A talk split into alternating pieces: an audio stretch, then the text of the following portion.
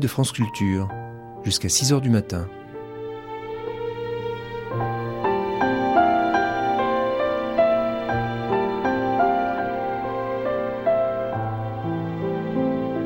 France Culture la nuit, une mémoire radiophonique.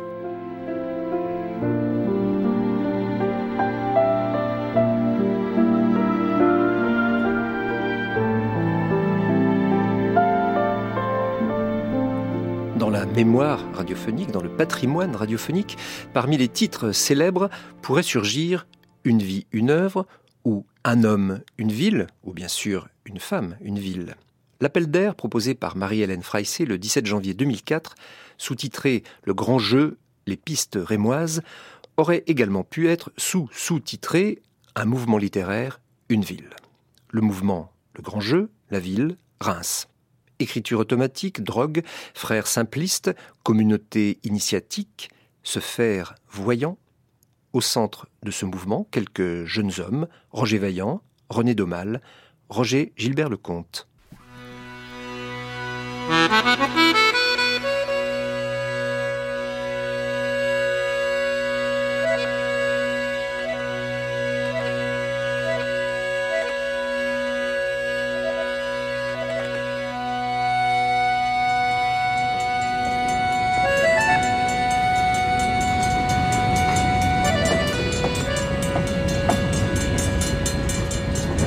Nous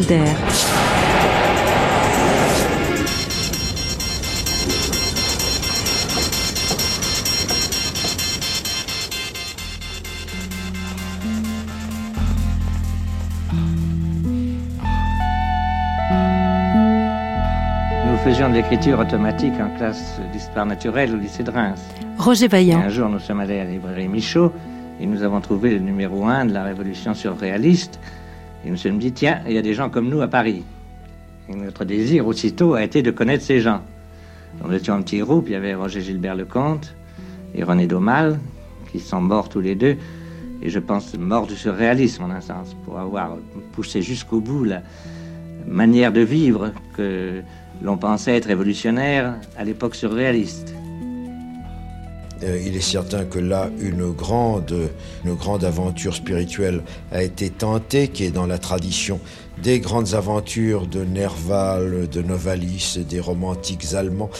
Euh, une sorte de d'entreprise de la pensée imaginative, enfin de l'imagination se faisant penser, euh, tentant de se contrôler elle-même à mesure qu'elle s'aventure, et de euh, vérifier euh, son propre pouvoir. L'imagination a cherché par ces hommes, par euh, Gilbert Lecomte, à aller aussi loin que possible et à voir où elle allait.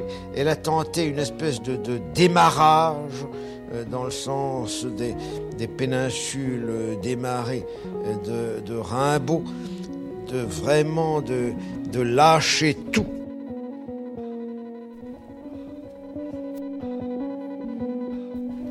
Jean Cassou, Roger Vaillant, 1963, et maintenant, aujourd'hui, janvier 2004, l'un des hauts lieux du grand jeu à Reims, l'Hôtel Cristal.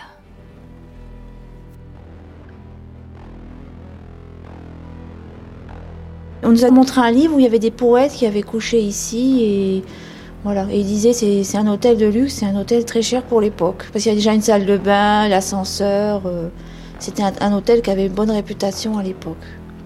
Voilà. Et vous, vous ne savez rien alors de cette histoire, de ces euh, Non, il y, a une dame qui nous est passée pour nous l'expliquer, mais pour l'instant, non. Voilà, c'est là qu'on a appris, on a entendu parler des simplistes, mais avant, on n'avait pas entendu parler.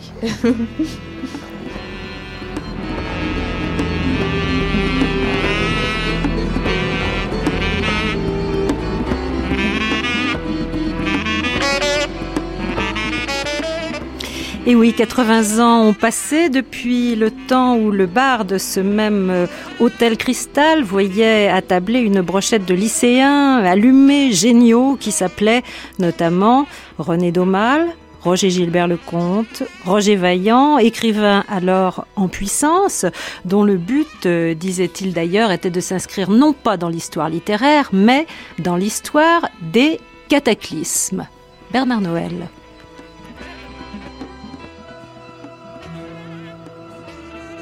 Tous ces gens avaient vécu à Reims jusqu'à 18-19 ans, où ils avaient eu une expérience exceptionnelle dont on ne sait rien, et qui, a été vécue sous le nom de simplisme.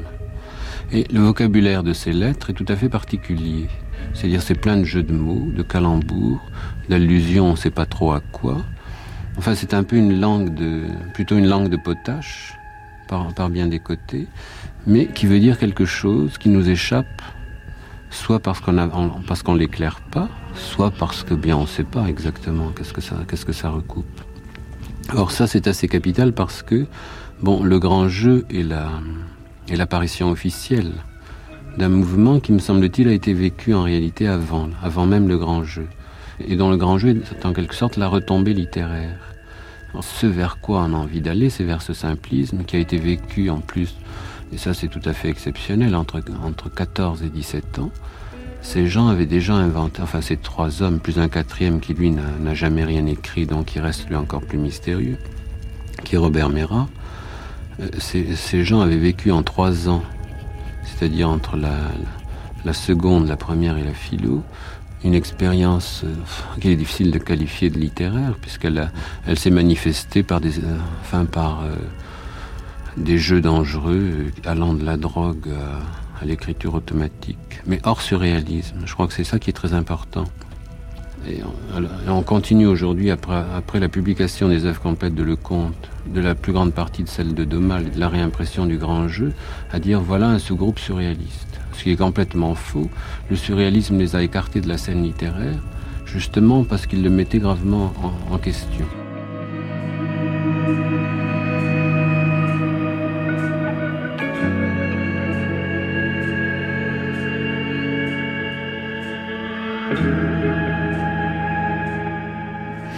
Témoignage de Bernard Noël, donc enregistré en 1979. Bernard Noël, c'est l'un de ceux qui ont contribué à passer le témoin, à attirer notre attention sur ses frères euh, simplistes.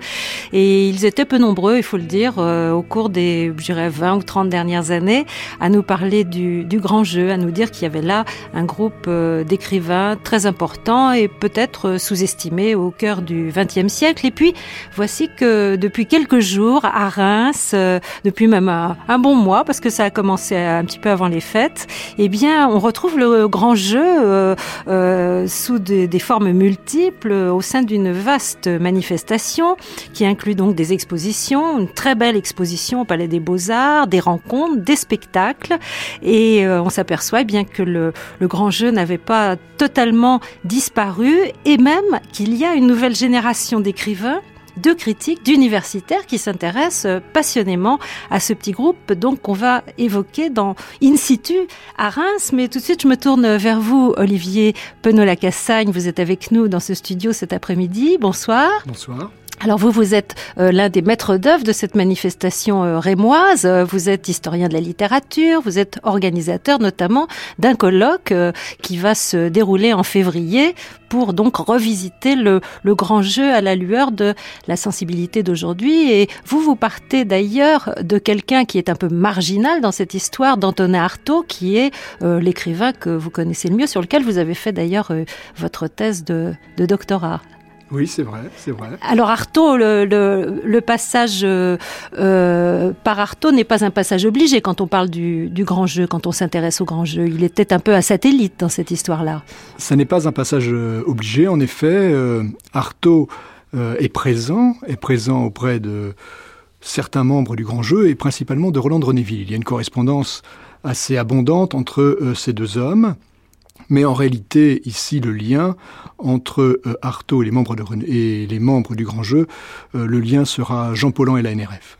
Alors quand je dis mouvement sous-estimé, euh, vous êtes d'accord avec ça? C'est vrai qu'on a quand même, à part dans des milieux éclairés, informés, on a, on a assez peu diffusé ces œuvres-là depuis euh, presque un demi-siècle. Non seulement sous-estimé, on peut dire que c'est un mouvement euh, euh, qui a été pratiquement euh, oublié. Certes, on parle de Domal, certes, on parle de Roger Gilbert Lecomte, mais qui a lu René Ville, qui a lu les textes publiés ici et là dans telle ou telle revue de Delons ou encore de Pierre Audard. effectivement, on parle du grand jeu, on associe à ce mouvement deux noms. C'est une configuration un peu plus complexe. Alors, on va donner un petit coup de chapeau à la ville de Reims, d'abord pour la qualité de cette manifestation, et puis euh, elle n'a pas été aseptisée d'après ce que j'ai vu, c'est-à-dire que c'est quand même un mouvement assez sulfureux. On va entendre euh, au cours de cette émission pas mal parler de, drogue et de comportements quand même assez assez destructeurs. Et puis il y a là quelque chose. D'ailleurs, je pense qu'on on va le voir dans les rencontres qui auront lieu. C'est c'est un message euh, quand même potentiellement révolutionnaire encore aujourd'hui. Ça l'est, ça l'est. Euh, bon, vous parlez là, vous abordez, euh, Bernard Noël parlait tout à l'heure de jeux dangereux. En réalité, ces jeux dangereux sont au fondement de ce que le grand jeu ou le simplisme appelait euh, une métaphysique expérimentale, c'est-à-dire, selon les mots de Domal, une façon particulière de connaître par l'intuition sensible. On va partir sur la trace de, ces garçons euh, tout de suite. Euh, cette émission va être ancrée dans les lieux. Bien entendu, euh, la meilleure manière de découvrir le grand jeu, c'est de lire les auteurs du grand jeu. Mais on va s'apercevoir que à Reims, eh bien, en cheminant, on apprend par le sensible, euh, par l'œil, euh, par euh, comme ça la marche au fil des rues, beaucoup de choses, surtout quand on a un très bon guide comme Marc Blanchet, qui lui aussi a travaillé à cette manifestation, qui est poète, qui est chargé de mission donc pour l'opération entre guillemets grand jeu à Reims et qui nous emmène tout de suite dans un endroit très important pour ces garçons qui vivaient quand même un peu, comment dire, enfermés dans cette cette ville, la gare de Reims.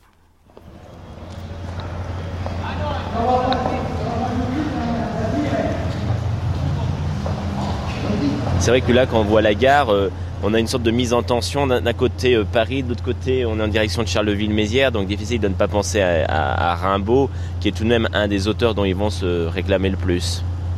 Et en fait, euh, quand Gilbert Lecomte, à côté de ses camarades en 1925, n'a pas son bac et que eux partent sur Paris et que lui est obligé de rester pour pour le retenter et surtout ensuite d'envisager des études de médecine euh, sur place. J'imagine qu'il a vraiment vécu ça euh, comme un véritable cauchemar parce qu'en fait il y avait évidemment un désir que pour devenir écrivain il fallait s'affranchir de ce no man's land et finalement c'était l'arrivée sur une autre terre, euh, une autre ville qu'il a aussi allé sûrement les, stimuler dans l'écriture. Ce qui est passionnant avec le mouvement simpliste, c'est qu'on est dans une période où on a des jeunes gens qui veulent devenir écrivains mais qui finalement crée surtout une communauté, initiatique dans l'esprit du dadaïsme et de la pataphysique, mais qui n'ont pas une production littéraire importante. C'est-à-dire qu'il y a quelques poèmes qui paraissent dans la revue euh, Apollo, qui est fondée par euh, Roger Vaillant en compagnie de, Lecomte. Et les, deux mêmes ont publié des choses dans Le Pampre, qui est tenu par un de, leurs professeurs, des grands passionnés d'haïku, ce qui, ce qui fera écrire 7-8 haïkus à, Roger Gilbert Lecomte, dont un d'ailleurs sur la, cathédrale. Mais en fait, euh, la, production littéraire va venir sur Paris, et donc c'est en 1925 quand ils, arrivent, quand ils arrivent comme étudiants sur Paris. On va s'éloigner de cette Micheline euh, qui ronronne. À la gauche, on va commencer à, à remonter euh, en direction de la cathédrale. La cathédrale, c'est intéressant pour Reims, d'ailleurs pour, pour, beaucoup d'artistes, souvent dans les villes, parce que c'est pas quelque chose qui touche à la religion que les membres du grand jeu, enfin que les frères simplistes déjà exècrent. C'est plutôt quelque chose de magique, quelque chose de dressé dans la nuit. Et c'est pour moi, euh, euh, c'est l'église dans l'église, c'est la présence alchimique sans être spécialement, sans sombrer dans l'ésotérisme, mais c'est tout de même une sorte de lieu magique, de lieu superbe déjà, et euh, qui, reste toujours, euh, puisque ces gens-là euh, veulent, voulant être voyants, veulent se faire voyants, comme disait Rimbaud, il y a aussi parfois des, bâtiments, des structures, des monuments qui sont des choses qui invitent à ça, et je pense que la cathédrale de Reims n'est sûrement pas quelque chose que on critiquait, ça n'a rien à voir évidemment avec le catholicisme ou toute la chrétienté dont il se méfie. Alors Marc Blanchet, ici on est un peu au cœur du dispositif, euh, je dirais, relationnel de la, ville de Reims. À l'horizon, un petit peu loin de nous, la gare. Et là, nous sommes euh, dans une grande, euh, une grande avenue qui est aujourd'hui piétonnisée, mais qui était donc, j'imagine, une des artères principales de Reims à l'époque, avec les cafés, enfin les lieux de, de rencontre. Là, on, est juste à côté de la place d'Erlon et en effet, c'est devenu maintenant quelque chose de très large comme artère piéton. Et euh, en fait, c'est vraiment un des lieux de, circulation des, frères simplistes. C'est-à-dire, comme vous le soulignez, il y avait la gare, donc ce, lieu de tentation aussi, hein, parce que à plusieurs reprises, il y a eu des désirs de fugue comme ça, un peu de certains membres du grand jeu. Gilbert Lecomte se, se, promenait dans la rue avec une valise et ses camarades lui disaient mais qu'est-ce que tu fais? Il disait mais c'est au cas où je devrais partir pour Paris maintenant. Alors qu'en fait le soir évidemment il rentrait avec sa valise. Autant dire euh, l'immense frustration dans laquelle ils ont dû grandir. Et puis euh, voilà on est à proximité en fait de toute cette vie nocturne qui était la leur, celle des estaminets, des bars. Euh, tout à l'heure, on n'était pas loin en sortant de la gare de la Patte d'Oie, qui était un, square où ils sont allés. On était à côté du, cirque, qui est, devenu aujourd'hui le, manège, donc une salle de, spectacle, mais qui était aussi un lieu d'encanaillement. Donc, il y avait une vie, euh, culturelle et surtout une, vie nocturne très intense à, cette époque, qui, à mon avis, correspond avec les besoins de la population, justement, de savourer l'existence après une guerre.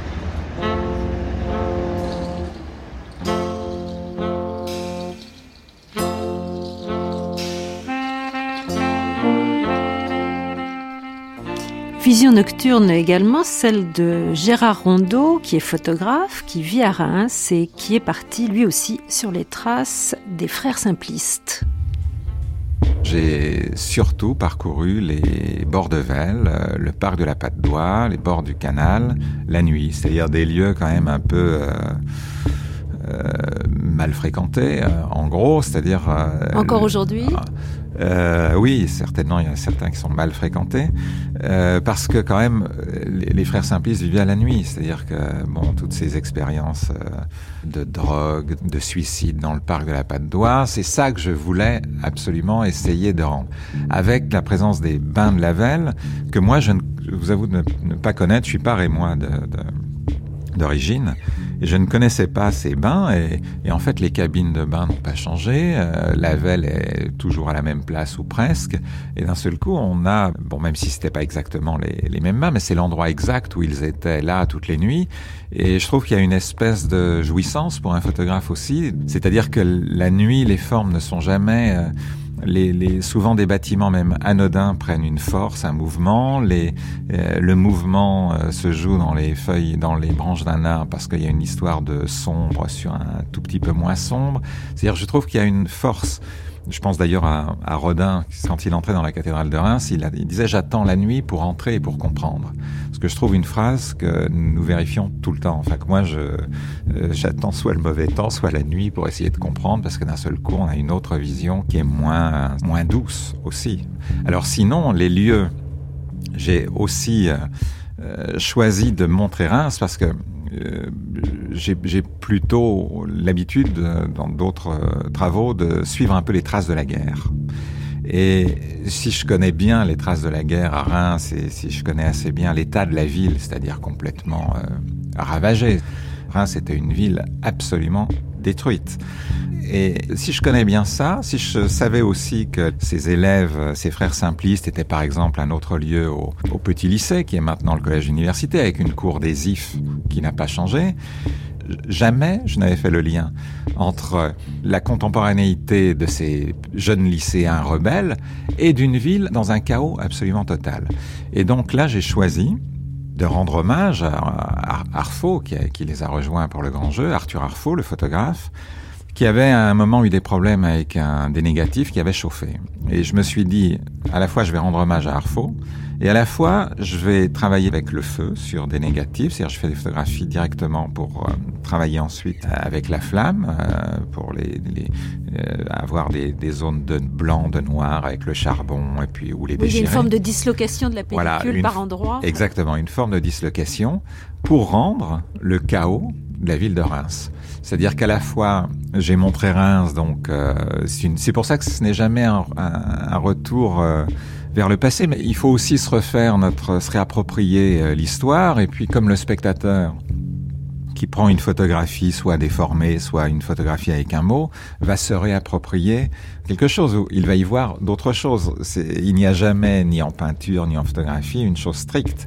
C'est-à-dire qu'on ne saura jamais exactement, et puis il n'y a souvent pas d'explication précise. Simplement, c'est à chacun après euh, d'imaginer. La, la, photographie doit plutôt donner à voir doit ouvrir des portes plutôt que de les fermer. Donc Reims, l'hôtel de ville, la cathédrale, bien sûr, a beaucoup de déclinaisons de la, cathédrale, la bibliothèque, des rues, voilà le, leur univers dans, une ville complètement détruite et, à peine finie de déblayer.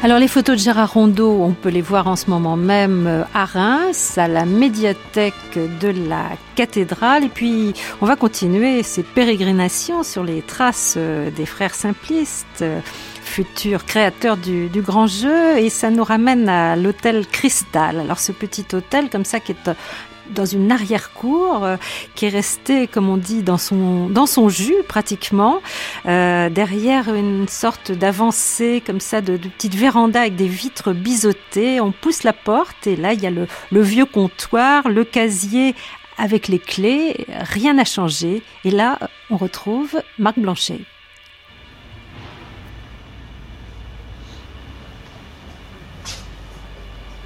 Qui dit hôtel, évidemment, dit, dit bar généralement. Hein. Il y a toujours un petit bar en, en bas. Donc c'est vraiment des lieux qui sont importants parce que justement c'est toujours des lieux de possibilités, lieux d'échange, de discussion, d'interruption soudaine par tel ou tel personnage, de rencontres, de souvenirs. J'ai vu un tel à tel endroit, ce jour-là il m'a dit telle ou telle chose. Alors quand on peut glisser de, du bar à la chambre, euh, c'est un vrai bonheur, encore aujourd'hui.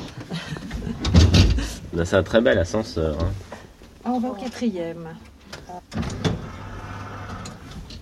Alors on imagine qu'il s'agissait à l'époque d'un ascenseur, d'un de ces ascenseurs hydrauliques euh, des années 20, qui ne faisait pas de bruit mais qui de temps en temps s'écrasait au sol. Oui. Mais on va voir s'il est hydraulique ou pas. Mais en tout cas, une personne de direction me disait que les Anglais aimaient beaucoup venir ici parce qu'ils retrouvent quelque chose du cottage, sûrement. Quelque... Et c'est vrai que cet ascenseur, il est tout en bois, là, il est vraiment, très beau avec tout ce, fer autour, là. Quatrième étage.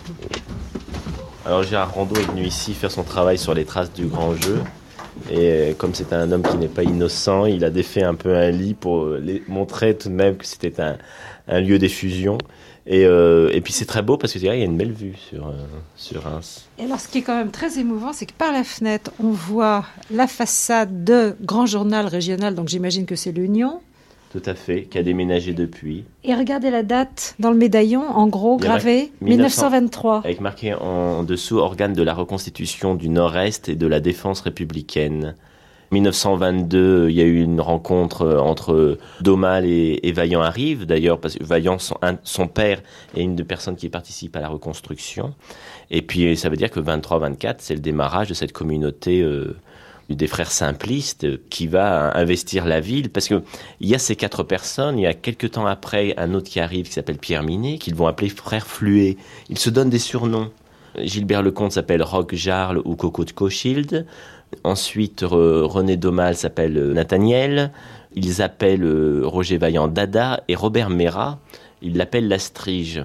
Robert Mera, c'est une personne étonnante, c'est une sorte de point aveugle dans l'histoire des frères simplistes pour la simple et bonne raison, c'est que c'est le seul qui ne va pas vouloir rejoindre euh, le grand jeu parce qu'il euh, poursuit ses études, parce qu'il reste euh, à Reims, je crois, et qu'en fait, des années après, euh, quelqu'un a eu l'occasion de le rencontrer, il, a discuté avec, et puis il a dit, vous étiez dans les squares, vous faisiez comme ça des choses un peu folles, roulette russe tout de même, tétrachlorure de carbone, parce que bon, le, les simplistes, c'est tout de même la drogue et l'expérimentation, comme elle a pu, comme l'expérimentation a pu exister dans les années 60-70.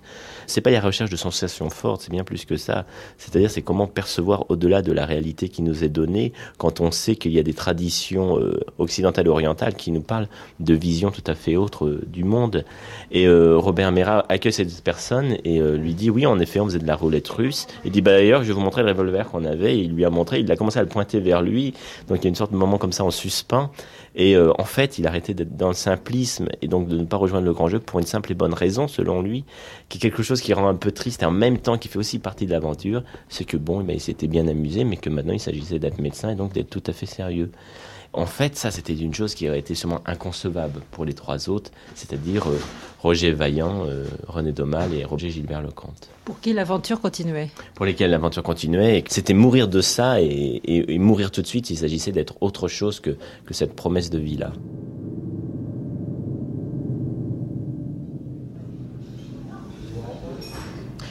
Est-ce que sur place, euh, il y a eu de grands initiateurs, un professeur euh, qui avait une aura particulière, des comme ça il y a eu plusieurs professeurs, dont un qui s'appelait Maublanc, qui a initié certains. Il avait un appareil, une boîte par optique, c'est-à-dire pour faire des expériences de vision extra-rétinienne, donc de percevoir des, des couleurs, comme on percevrait des, des sons autrement. En fait, d'être dans ce recherche de la perception, d'ouvrir les portes de la perception.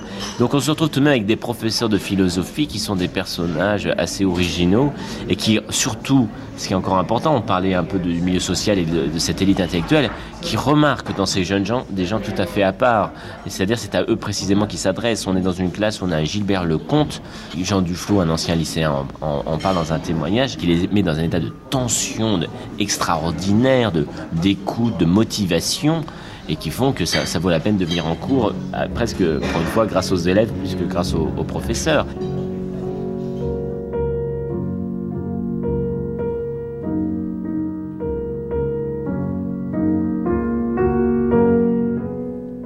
Alors ce témoignage de Jean Duflo, il date de 1966. On va vous le faire entendre parce qu'il a été conservé par l'INA. Euh, Jean Duflo, donc condisciple de Roger Gilbert Lecomte au lycée de Reims, des souvenirs alors vieux de 40 ans.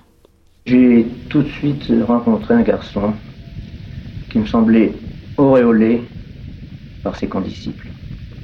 Il intriguait même ceux des grandes classes. Il émerveillait les petits et ceux de son âge et ceux de ses classes. Les mots qui me viennent pour parler de lui sont ceux de beauté, de force, de maturité, de maîtrise. Visiblement, il, éclipsait, il surclassait tous ses camarades. Mais je crois que tous l'acceptaient très bien parce qu'il était gentil, extrêmement gentil. Il était courtois, plus qu'on ne l'est d'habitude à cet âge curieux des autres, bienveillant, bienveillant avec les autres aussi, oui. Une chose horripilée, je l'ai vu très vite, ça, c'était le conformisme et la bêtise. Je me souviens d'un sujet qu'un jour, nous avons eu beaucoup de mal à le dissuader d'aller à Paris, où il voulait, très sérieusement, aller tuer Clément Vautel. Son ascendant sur nous, naturellement, il ne devait pas seulement à ses qualités euh, d'étudiants, d'étudiants doués, d'étudiants spécialement doués. Ils réussissaient tout, le latin, le français, l'anglais, les sports, les sciences. Sport, un sportif euh, de toujours. Je me rappelle également d'un match de boxe, ou de, je sais pas, d'un an que je connaissais, un match de boxe dans lequel il avait rencontré un, adversaire beaucoup plus lourd que lui. Et j'avais bien peur qu'on nous l'abîme. Il a été vainqueur facilement, il s'entraînait régulièrement. Non, l'attirance qu'il exerçait sur nous était due à une sorte de rayonnement. Et de cet afflux de dévouement et d'amitié qu'il suscitait, il en a eu, au bout d'un an ou deux, vraiment besoin. Il en avait besoin parce qu'il détestait perdre son temps à des travaux scolaires quand il les jugeait fastidieux. Il y avait toujours quelqu'un, d'entre nous, qui le débarrassait de ces travaux-là éviter tout ce qui pouvait lui être une charge. Et lui, il lisait. Il lisait seul ou lisait pour des amis. Il lisait ses poèmes, il lisait ses poètes. Il aimait faire partager ses admirations. Je me rappelle des séances de lecture chez lui, dans son petit salon qui voulait toujours euh, un peu sombre et très silencieux. C'était pour moi des journées absolument de, du paradis. Ses amis, il en avait, il en avait beaucoup. Il avait Domal, qu'on appelait Nathaniel, Roger Vaillant, quelques rares autres. Ça formait un, une espèce de groupe d'initiés. Et ça formait également, au point de vue scolaire, une tête de classe absolument remarquable. un plan inférieur, j'étais là, moi, toujours pour l'aider dans ses travaux qu'il ne voulait ou qu'il ne pouvait pas faire, prêt à tout, avec un dévouement, une affection vraiment sans borne J'étais heureux d'un mot qu'il me disait, d'un mot gentil qu'il me disait pour me remercier. J'avais l'impression de vivre à côté d'un être plein de richesses. J'avais cette impression, mes camarades aussi, plein de richesses, mais qui nous étaient un peu inaccessibles et que nous pressentions l'immense. Il savait déjà que sa vie serait courte et douloureuse. Mais il était encore très humain. N'hésitait pas, il participait à nos chahuts, plein d'humour. Il donnait à notre classe, que ce soit la troisième, la seconde ou la première, une réputation extraordinaire, prestigieuse, que le proviseur n'appréciait absolument pas. Je crois que c'est Roger qui fut le premier à réussir ce beau doublé, de se faire dans le même trimestre, proposé pour les félicitations et pour le blâme au conseil de discipline. Ces séances de félicitations, d'ailleurs, même, même, se terminaient toujours par une engueulade maison du proviseur qui était horripilé d'avoir une, tête de classe aussi, épouvantable. Tout ça, je dis très mal. Je me perçois que je conservais surtout le souvenir de l'adoration que j'avais pour lui et, et, non pas tellement des souvenirs de lui. C'est triste à dire.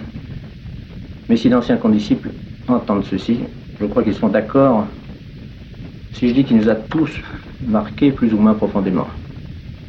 Et que pour beaucoup, il aurait été la révélation de la poésie. Je pense à nos sorties du lycée le soir, les soirs d'hiver, dans Reims encore en ruine, à nos discussions, à nos promenades, qui étaient souvent silencieuses. Je me rappelle ces moments de gaieté, ces fous rires, causés par quelques bévues, car il était très distrait.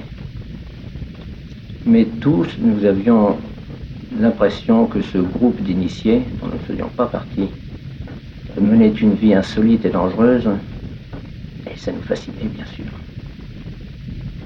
Puis est venue l'année de philo. Les classes étaient mixtes. Les jeunes filles qui nous arrivaient étaient presque toutes séduites par ce bel adolescent, à la toilette recherchée, l'allure un peu étrange. Elles le trouvaient séduisant, bien sûr, mais aussi un peu inquiétant. À cette époque, à part ses frères d'adoption moi, tout ce qu'il aimait et admirait était à Paris. Il, euh, vivait dans l'attente de son départ pour Paris, il y allait le plus souvent possible. Je me rappelle aussi d'un jour où, il devait partir dans, la même journée pour Paris, mais depuis le matin, je me promenais avec lui dans les rues et il traînait sa valise. pourquoi traînes-tu ta valise? Il dit, j'aime, j'aime bien hein, avoir l'impression d'être en transit, en passage. Mais à Paris, je la pose tout de suite à la consigne. Et puis, a eu le départ du lycée. Cette dislocation qui reste pour moi comme un, arrachement vraiment pénible. Déjà, il faisait peur à beaucoup d'entre nous. La drogue qui commençait, ces séances de roulette russe, à quoi nous croyions plus ou moins, mais qui nous faisait peur aussi. Cette obsession de la folie et de la mort qui semblait ne pas le quitter.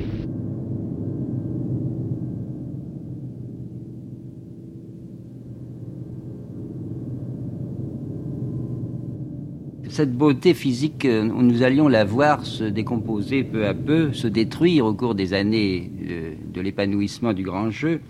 Déjà, euh, Roger, à cette époque, qui était une époque brillante pour lui pourtant, aimait à se voir déjà comme fantôme. Lorsqu'il se regardait dans son miroir, il allongeait le menton, creusait les joues, jusqu'à devenir presque momie. Un jour, j'ai fait son portrait tandis qu'il dormait.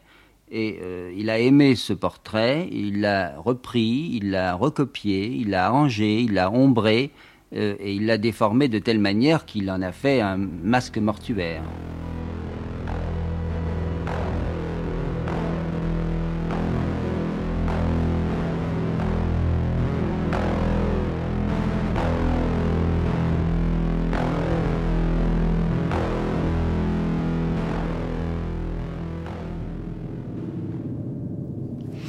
À propos de Roger Gilbert Lecomte, donc le témoignage de Maurice Henry, cette fois, un témoignage de 1963. Maurice Henry, c'est un, peintre, dessinateur, qui a un petit peu, Olivier Penot-Lacassagne, oscillé entre le groupe du grand jeu et le surréalisme. Oui, euh, comme beaucoup des membres euh, du grand jeu, il y a cette attirance, cette séduction du surréalisme qu'il ne faut pas évidemment euh, passer sous silence ni sous-estimer. Mais il y a aussi de la part des membres du grand jeu une revendication réelle de singularité. Alors on a parlé de de Roger Gilbert Lecomte. Ça semble être la figure phare quand même de ce groupe-là. En ça tout cas, euh, ça l'est devenu. Voilà. Ça l'est devenu. Lecomte glissant d'une toxicomanie expérimentale à une toxicomanie chronique, euh, cherchant à atteindre le pays d'avant-naître. Certes, certes, il y a Lecomte, mais il y a aussi les autres, et les autres sont tout aussi importants. Euh... Alors on en donne trois en général. Il y a le comte en tête de liste, il y a Domal qui a aussi quand même beaucoup de lecteurs aujourd'hui. Il y a Vaillant, dont on a coutume de dire ah oui c'est pas mal, mais enfin ce n'est qu'un romancier un peu, je dirais série. Je, parle, je cite un peu ce qu'on entend.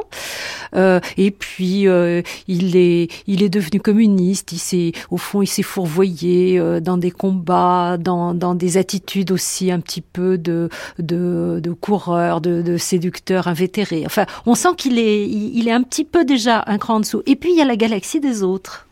Oui, euh, juste pour l'anecdote, sachez que le comte quand même adhère euh, à l'association des écrivains et des artistes révolutionnaires, euh, rejoint en tout cas cette association à la fin de l'année 32, c'est-à-dire au moment de la dissolution du, du, grand jeu. Qu'est-ce que c'est cette association? Eh bien, ça regroupait, c'est une association liée à la Troisième Internationale qui euh, regroupe un certain nombre de, de lettrés, d'intellectuels et qui évidemment s'engage contre le fascisme qui monte à cette époque.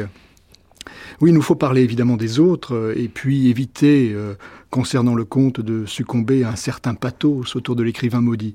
Alors justement, Olivier Pénola-Cassagne, je vous interromps une seconde parce que votre regard nous intéresse précisément parce que vous, vous êtes un peu de la nouvelle génération, des historiens de la littérature, des critiques, et que euh, on peut penser que ces hiérarchies, peut-être euh, dans un futur assez, assez proche, vont, vont, vont peut-être être bousculées.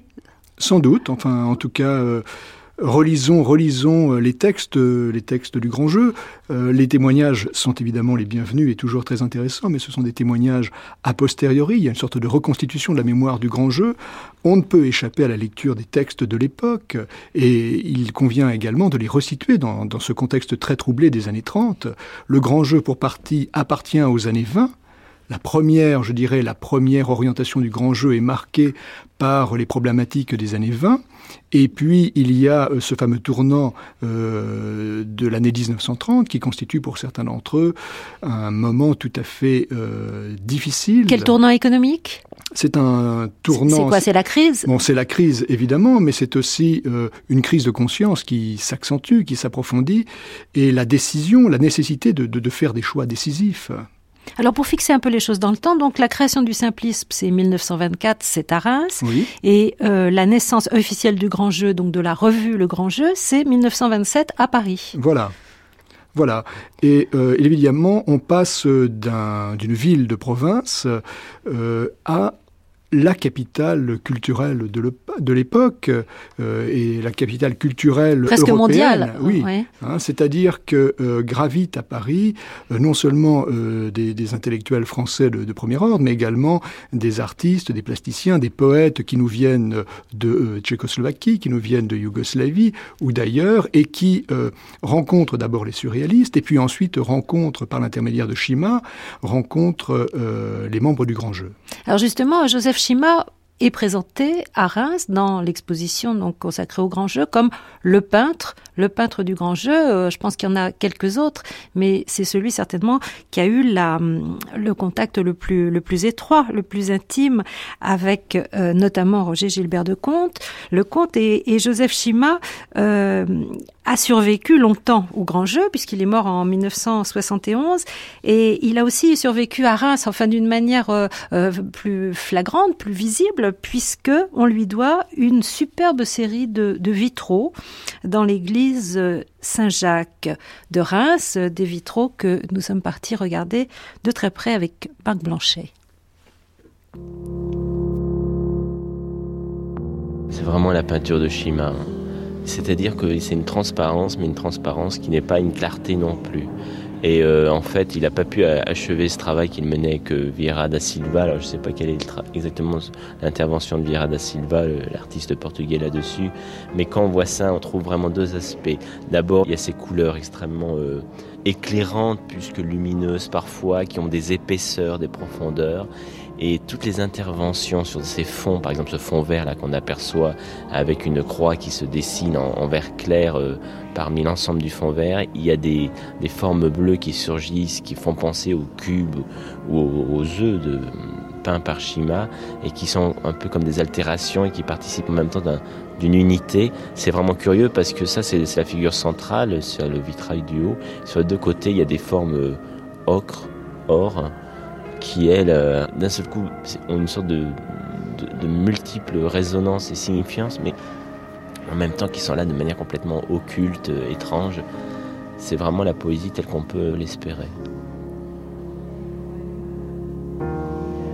Plus on perçoit euh, ce que vous dites, d'autant mieux que là, la lumière lentement euh, a remonté, donc euh, tout d'un coup on voit la, la luminosité de ces vitraux, mais en même temps ils ont une qualité un peu intime et secrète quand le soleil ne donne pas, qui, est également très, très attachante ça doit jouer en permanence avec la lumière. Ce qui est bien dans une ville, tout de même, on a dit Reims la très plate, mais on pourrait parfois dire Reims la pluvieuse ou Reims la, très froide.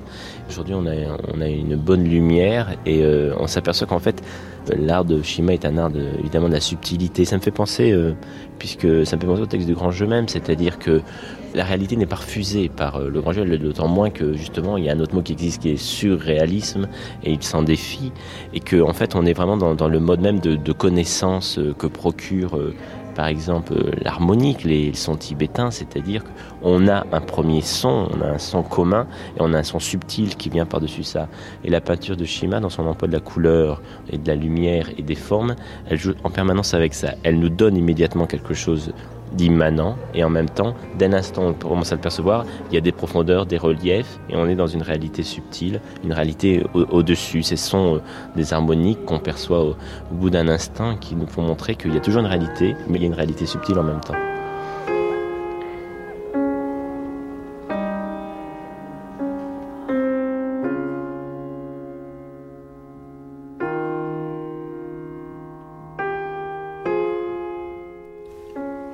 Joseph Schima, donc un peintre à, découvrir ou à redécouvrir à l'occasion euh, de l'exposition consacrée au Grand Jeu à Reims et puis à aller regarder dans cette église euh, Saint-Jacques et Olivier Penot-Lacassagne. Alors moi je me pose un peu des questions parce que c'est vrai que Joseph Schima c'est un peintre moi que j'ai découvert j'avoue avec plaisir, un peintre de la lumière et il fait des portraits qui, consistent à dissoudre un petit peu la forme comme ça qui, semble déjà être reprise par d'autres formes qui sont en train de le de travailler la personne qui, a été donc euh, peintre. Mais alors, pourquoi Joseph Schima comme ça, comme le peintre du grand jeu Enfin, on a l'impression que c'est plus un concours de circonstances, peut-être qu'une raison profonde de l'associer? C'est en partie un concours de circonstances, euh, il, faut, il faut le dire très clairement. En réalité, Schima est arrivé à Paris en septembre 1921 et euh, il est en relation très vite euh, à travers euh, Louise Denise Germain, qui est une euh, qui dirige un atelier de reliure prestigieux à l'époque. Il est en relation avec le poète Pierre-Jean Jouve, et en réalité, l'osmose poétique, s'il y a osmose poétique, est entre Schima et Pierre-Jean Jouve. Alors écoutez, écoutez, il va, nous, il va nous le raconter, Joseph Schima, et on est en 1961.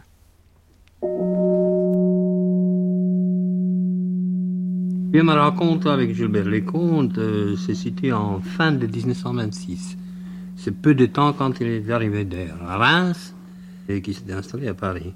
Euh, c'était le commencement de, de l'épanouissement de Gilbert Léconte en tant que poète et en tant que penseur. C'est la formation du groupe du Grand Jeu, c'est la fondation de la revue.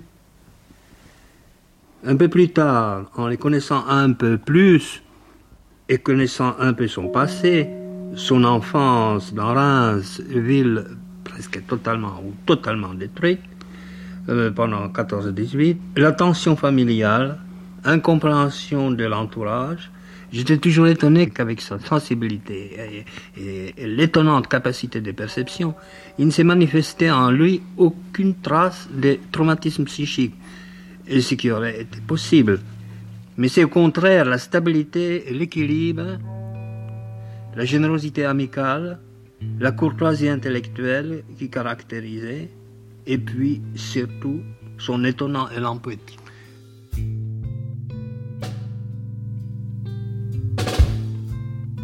vous, Nicolas Rosier, vous êtes peintre, vous êtes dessinateur. Que pensez-vous euh, du fait qu'on associe finalement presque un seul peintre de manière très étroite au grand jeu, qui est Joseph Schima, et que y ait comme ça une une galaxie de, de personnages, euh, d'artistes qui puissent être reliés plus ou moins au grand jeu. Euh, est-ce que ça vous semble pertinent ou est-ce que finalement il s'agit euh, d'une sorte de, de, déflagration plutôt euh, euh à caractère global euh, concernant la, la création artistique et, et, à laquelle on ne peut pas assigner vraiment à tel ou tel artiste dans le domaine du visuel? Alors c'est vrai que l'espèce d'apposition, imposition presque de Joseph Shima comme peintre du grand jeu, et à mon avis certainement euh, non pas contestable dans la mesure où c'est une histoire d'amitié qui a rapproché euh, Shima euh, et Lecomte notamment. Donc à ce titre-là, c'est forcément pertinent parce que toutes les histoires d'amitié sont extrêmement pertinentes par elles-mêmes. En revanche, je crois que le, justement le vocabulaire de forme, l'iconographie de Shima ne peut pas être présenté comme le peintre du grand jeu si l'on entend par grand jeu la crucialité, si j'ose dire, des enjeux dont parle le grand jeu. Shima ne suffirait pas. Et à ce moment-là, j'ai envie de convoquer immédiatement ce que j'associe à l'élite absolue de la peinture universelle, à savoir Van Gogh et Soutine, par exemple. Euh, lorsqu'on parle d'évidence absurde chez Domal, par exemple, ou qu'on parle de stupeur fixe chez Lecomte, eh bien oui, les souliers de Van Gogh, le bœuf écorché de Soutine, sont les peintres du grand jeu, d'une façon transhistorique, évidemment. Euh, il y a chez Shima quelque chose qui appartient bien à l'époque et qui maintenant d'ailleurs commence à plus ou moins mal vieillir, mais il y a quand même une immersion générale qui est avec l'imagerie du surréalisme, quelque chose comme une tête diaphane, une évanescence, des entrechats de danseuses, j'ai envie de dire presque. Euh, l'âpreté de Lecomte n'est pas vraiment corollaire à tout cela. Je sais qu'il y a un peintre qui, d'une certaine façon, le suiveur, le continuateur, mais plus encore que Van Gogh, Soutine ou Giacometti, c'est le peintre flamand qui s'appelle Karol Dierix, euh, qui est un peintre euh, presque méconnu en France, et je pense que Roger Gilbert Lecomte et René Domal euh, s'il y a des acquis chez eux, ce sont des camps de base pour inventer des sommets et en monter les échafaudages. Et cette exigence, je ne la trouve quant au peintre que chez Van, enfin principalement, si je veux vraiment faire des comparaisons de, vous parlez de déflagration, mais de détonation, euh, d'évidence surtout, parce que la notion d'immédiateté, d'immédiation est très importante également, le compte. Et la peinture de Shima est méditative, je dirais principalement, parce que par exemple, euh, Van Gogh, Soutine, et donc je parle d'un peintre flamand qui s'appelle Carol Dierix, il y a une finesse profonde mais qui se donne immédiatement. Et on peut regarder ces travaux très longtemps et continuer à avoir une décantation d'impression, mais on a également toute la profondeur, et toute la profondeur monte à la surface immédiatement.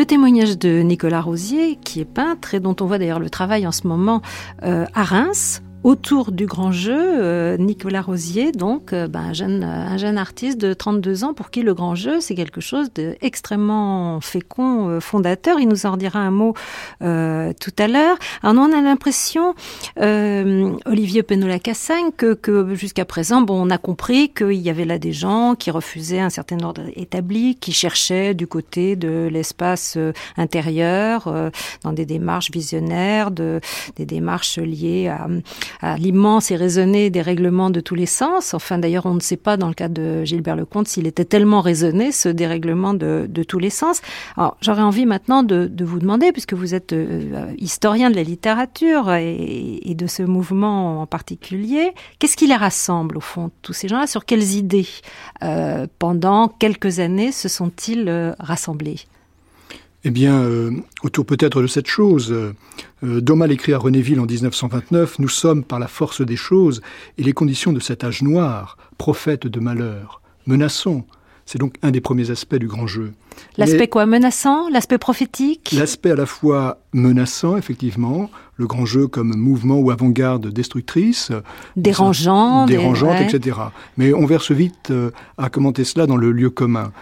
Et puis, j'aime à penser que le grand jeu nous aide également, et c'est l'évolution interne du grand jeu, et principalement de Domal, nous aide à quitter le monde des bavardages, euh, le monde des coquetteries métaphysiques, des mystères, euh, qui est pour partie le monde du grand jeu et dont euh, se débarrasse peu à peu pour finalement affronter cette question cruciale au XXe siècle et euh, maintenant aussi, à savoir repenser le problème poétique. La question est vraiment de savoir si la poésie peut, et dans quelle mesure elle le peut, participer à une transformation du sujet. Arracher l'homme, arracher l'être humain à sa condition misérable, à sa condition triste. Et l'expérience poétique en dehors euh, d'une certaine fossilisation euh, au sein du milieu littéraire. Oui, Ils sont farouchement euh, arc-boutés contre cette idée de faire littérature. Quoi. Oui et non. Oui et non. Mais en, fait, ils auraient fini par en faire. On peut se dire aussi s'ils avaient vécu un petit peu plus vieux, non? Vous croyez pas? Ils ont besoin de l'institution littéraire pour exister, pour publier. Euh, le grand jeu, ça n'est pas simplement la revue du grand jeu, c'est aussi euh, les cahiers euh, du Sud de Gaillard et de Ballard, c'est aussi la revue Chantier, le groupe Chantier de Bousquet, c'est également la revue du cinéma. Delon se publie énormément dans cette revue, etc. etc. On dit un mot peut-être du, du terme le grand jeu, parce que moi je dois dire que j'ai longtemps cru qu'il s'agissait du grand jeu des, tarots. Et il semblerait, puisque j'ai regardé ça d'un petit peu près, qu'il s'agit il ne s'agit pas de ça. Euh, c'est un terme qui aurait été, alors vous allez me dire, puisque vous êtes spécialiste, qui aurait été emprunté à Kipling, qui disait que le grand jeu, c'était le service de renseignement britannique euh, pendant la guerre d'indépendance des Indes. Je ne sais pas. Euh, je, le terme vient de. C'est une suggestion de, de, Vaillant qui a été adoptée avec enthousiasme immédiatement. En réalité, le, le grand jeu aurait pu s'appeler la voix. Et euh, avec un grand V. Avec un grand V et avec un E à la fin. Et donc, évidemment, ça situe aussi dans le champ des avant-gardes euh, cette aventure collective entre, disons, Guénon et son introduction générale à l'étude des doctrines hindoues qui paraît en 1921, et puis pour Domal, en rupture avec le grand jeu, Gurdjieff. Alors une très grande polarité du côté de, de l'Orient, des spiritualités d'Extrême-Orient. Oui, oui, mais c'est une, c'est un phénomène d'époque aussi. Les appels de l'Orient datent du début des années 20 et euh, le grand jeu ici emboîte le pas de ses aînés. Donc ça relie le grand jeu à aussi certains courants des années 60, 70, euh, et ça rebondit euh, jusqu'à nous. Alors je voudrais, euh, avant qu'on aille un petit peu plus loin dans cette idée que, au fond, c'est un courant littéraire et un faisceau d'idées qui nous concerne aujourd'hui, je voudrais qu'on écoute un témoignage parce que je le trouve très émouvant. c'est celui d'Adamov, un témoignage qui a été recueilli en 1963. Adamov qui parlait de manière euh, très sensible et assez bouleversante, je trouve, de Roger Gilbert Lecomte. Il m'est très difficile de parler de Roger Gilbert Lecomte parce que vraiment c'est un des êtres, sinon l'être que j'ai le plus aimé. Je ne peux pas m'empêcher de penser, quand je pense à lui, au désert de l'amour de Rimbaud, qu'il aimait tellement, à tout Rimbaud, il s'appelle Armand Duval Maurice. Il entre dans la belle et calme maison. Il m'a fait aimer Rimbaud. Il a été extrêmement important pour moi. Il m'a fait aimer la poésie. Et c'était l'être à la fois qui vivait son passé dans son passé, mais qui en même temps ne perdait jamais contact, même au moment où il était le plus drogué. Il ne perdait jamais contact avec les gens. Il avait un intérêt passionné des gens. Et les gens l'aimaient. Dans les bistrots ouvriers où nous étions, oui, puisque c'était rue Bardinet, dans un petit bistrot du 14e, c'est Madame Firma qui l'a accueilli avec une gentillesse et un désintéressement rare. Il pouvait parler de n'importe quoi, de la manière dont les chevaux courent en Australie, de la manière dont poussent les plantes, ou, ou même de, comme disait Cernet, de l'hégélianisme. Et les gens l'écoutaient et l'aimaient, et il fermait les yeux quand il était très drogué. Et malgré tout, il voyait les gens et il souriait, et il y avait une sorte de rapport extraordinaire entre lui et les gens. Je l'ai quitté à l'Exode, cela m'a fait mal au cœur, pour des raisons personnelles et non personnelles, je suis parti. Et lui me disait, ça m'est égal si les nazis viennent dans le quatorzième, je tirerai, j'ai appris très bien à tirer dans les foires à Reims pour avoir du sucre. Puis je l'ai retrouvé. Son amie était morte, il en a eu une peine immense. Elle était morte à la suite de plusieurs crimes sur lesquels je ne veux pas revenir. Puis nous allions dans les bistrots, il était très mal, il cherchait toujours de la drogue, il n'avait pas d'argent. C'est là qu'il a pourtant écrit. Parmi ses plus beaux poèmes, L'éternité en un clin d'œil, je me souviens dans un petit bistrot à Agnières, où il attendait de la drogue, et qu'il m'a dédié, et qu'il a écrit devant moi. Et puis, c'était affreux. C'était affreux parce qu'il ne pouvait plus faire des choses de longue haleine. Il a écrit son merveilleux poème La tête couronnée, celui qui se termine par J'ai peur qu'à force de douleur la tête éclate. Il avait une serviette à côté de lui et il mettait toutes les choses dans la serviette, comme cela, en se disant qu'après, plus tard, il y aura un tri, un tri mystérieux. Mais ce tri, il n'a pas pu le faire. Je voudrais simplement terminer par dire que pour lui, la drogue, contrairement à certains poètes, pour qui c'est de la coquetterie ou de la complaisance, pour lui, la drogue n'était pas du tout la recherche d'un paradis artificiel, le désir de voir des belles images des mille et une nuits. C'était un besoin, un besoin réel, pour échapper à un état d'angoisse simplement insupportable. Et je crois qu'il faut dire cela, et que ceux qui ne voient pas que pour certains, la drogue est à peu près le seul moyen, je ne dis pas de s'en sortir, mais de ne pas crever, même s'ils en crèvent, que ceux-là, il y a quelque chose qui leur manque dans la tête.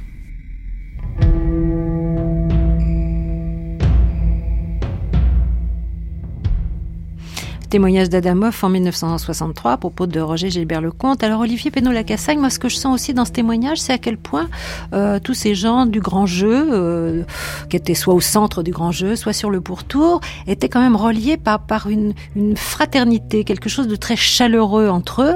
Et on a un peu le sentiment que cette dimension-là n'existe plus aujourd'hui euh, dans les groupes littéraires. il n'y a plus, plus tellement de groupes littéraires. Il y avait sans doute, oui, une fraternité entre ces différentes personnes. En tout cas, euh, pour ce qui concerne le noyau originel du grand jeu, à savoir euh, le simplisme, le témoignage d'Adamov est très beau, très émouvant, mais en même temps, euh, si on le resitue, si on resitue la quête de Lecomte dans, dans, ces années 29-30, eh bien, euh, il abandonne peu à peu, glissant, je disais tout à l'heure, d'une toxicomanie expérimentale vers une toxicomanie chronique, il abandonne peu à peu, pour reprendre le mot de Domal à Renéville, il nous abandonne sur le chemin, il ne se rend pas compte de cela. Travaillons à deux en attendant d'être trois. Voilà ce que disait Domal en 1930 à Renéville. Alors il est parti euh, un peu sur le, chemin de, de l'égarement euh, et malheureusement, bon, il s'y est, il s'y est totalement perdu. Euh, Domal, qui est mort presque au même moment que Roger Gilbert Lecomte, n'avait pas succombé, enfin n'avait pas basculé. Lui, il est, il est mort de la guerre finalement, de, manque de soins. Il est mort du, des poumons. Oui, oui, oui il était malade. il était gravement malade, mais euh, on a coutume d'associer euh, Roger Gilbert Lecomte et Domal dans cette mort, je dirais, fraternelle, dans une mort fraternelle. En réalité, nous avons, euh, il me semble que Domal est vitaliste beaucoup plus de, le conte ne l'est pas du tout, mais il y a un sentiment vitaliste chez Domal. Il suffit de lire ces textes des années 40 pour voir combien les marches en montagne lui font du bien, combien il veut respirer, combien il veut vivre. Donc il n'y a pas ce côté morbide. Alors on parlait tout à l'heure de l'Orient. Euh, chez Domal, on peut imaginer que s'il avait vécu, euh, euh, les spiritualités orientales seraient de plus en plus entrées dans sa vie et que sa vie aurait pris et sa création aurait pris un cours tout à fait différent de ce dont on dispose aujourd'hui, puisque tout ça a été interrompu. Hein. C'est 43, hein, la mort de Domal, c'est ça? 44. En 44, oui. Domal écrivait en 1930 dans Clavicule d'un jeu poétique, d'un grand jeu poétique, nous avons semé la graine de la vieille danse dans le champ du langage. La vieille danse, le premier, le plus pur poème. je pense que, euh, à un moment, euh, Domal a compris peut-être que l'aventure du grand jeu euh, empêcherait, s'il la poursuivait plus longtemps, le concernant en tout cas, empêcherait cette graine de germer. Et donc il a emprunté des voies qui lui sont très personnelles, effectivement. Alors ils ont semé la graine, à nous euh, de savoir maintenant euh, suivre, suivre leur piste.